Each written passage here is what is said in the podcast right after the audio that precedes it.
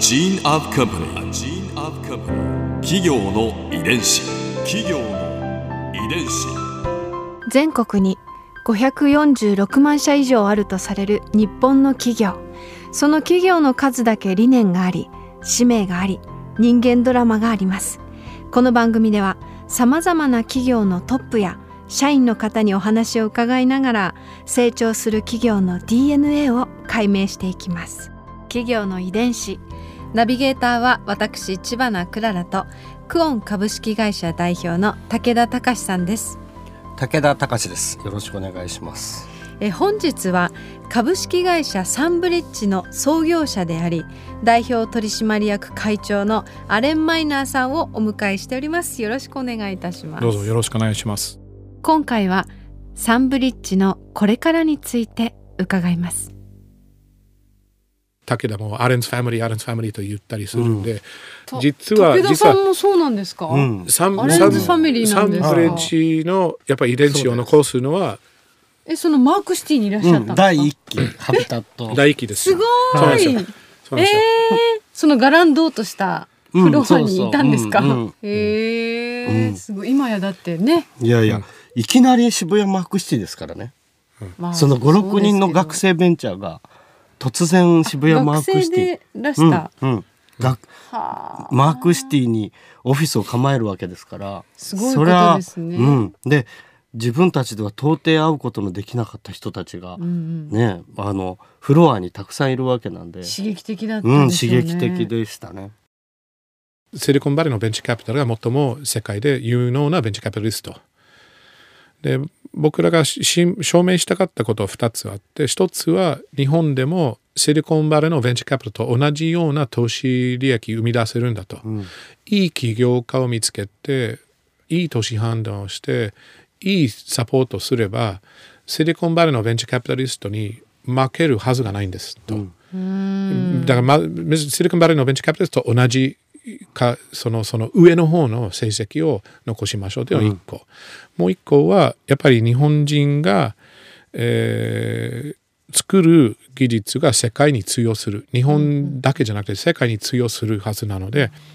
日本で僕らが投資した会社の中で世界中でユーザーが使って世界中でビジネスをやるまでは頑張りましょう。だから2つあるあった目的のうちそう。うん。うん。1つのあの投資としてのパフォーマンスは証は早く明した。早くできたんですね、うん。2003年2004年頃は僕らも、まあ、シリコンバレーの当同じ当時から投資し始めたファンと比べて、うん。上位5%にうん。あの成績を残してるんですよ。すごい。で今ですとその日本のやっぱり僕ら当時の僕らと同じようにインターネットビジネスを経験したそのソフトウェアビジネスを経験した投資家が増えている中であるいは20年間もそういうその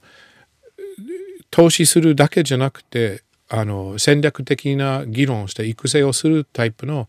あのベンチャーキャピタリスト結構増えて多分シリコンバレー並みのパフォーマンスを出せているその投資チームは日本にそこそこあるようになっていって、東京のそのスタートアップスタートアップに投資をして立ち上げて公開までのエコシステムすごい充実してきたと思います。うん。でもう一個の目標の世界で通用する世界であの50%以外以上の売り上げを海外から取る。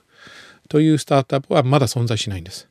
楽天でさえ10%満たない。ソフトバンクがいでっかい会社買い始めたら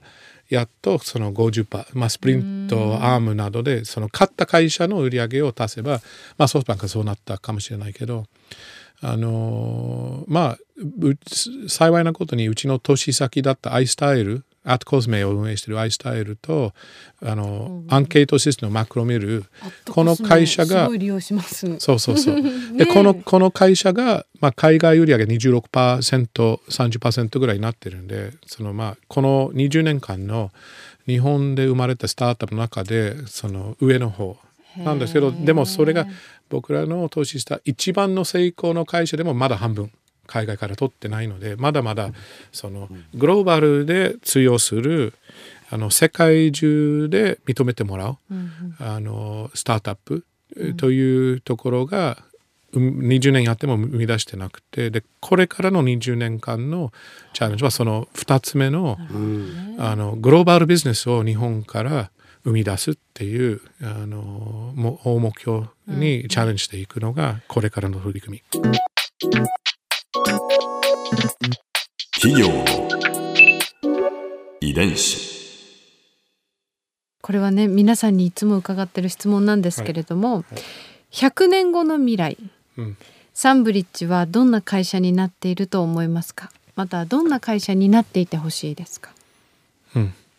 あの日本のあの産業界にイノベーションをあの直接的にもあの投資育成活動によって間接的に、うんあの生み出し続けてる会社だと思います。大きくなってるかどうかは分かりませんけれども、あの最先端の、えー技術を常に取り入れてその日本の産業界にあの、まあ、アントプレナーとのコラボレーションによってイノベーションを送り続けてる会社だと思う。日本にはその可能性があると信じていまあ、可能性可能性じゃなくてもう実体験であるとと知ってます。今日はありがとうございました。ありがとうございました。はい、ありがとうございます。ここで Clara's Viewpoint。今回アレンさんのお話の中で私が印象に残ったのはいやもうこれにつきますよ。武田さんも Allen Family だったという私知らなかったんですけれどその武田さんのねビジネスを始めた時のその若かりし頃のお話もこうちゃっかり聞けたりなんかしてああ人にも企業にも歴史があるんだなあなんて思いました。でアレンさんが日本企業にはまだまだ伸びしろもあるし可能性もある私はそれを信じてますというお話があっていやこれから日本企業のその成長する場が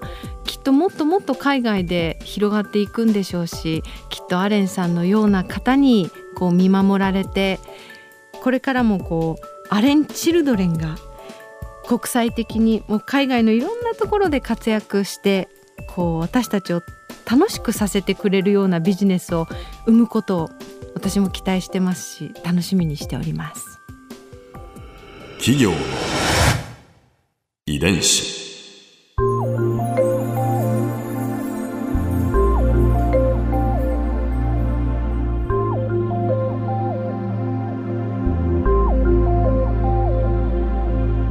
この番組はポッドキャストのほかスマートフォンタブレット向けアプリ JFN パークでも聞くことができます。お使いのアプリストアからダウンロードして企業の遺伝子のページにアクセスしてみてください。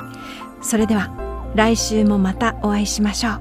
企業の遺伝子ナビゲーターは私千葉なクララとクオン株式会社代表の武田隆でした。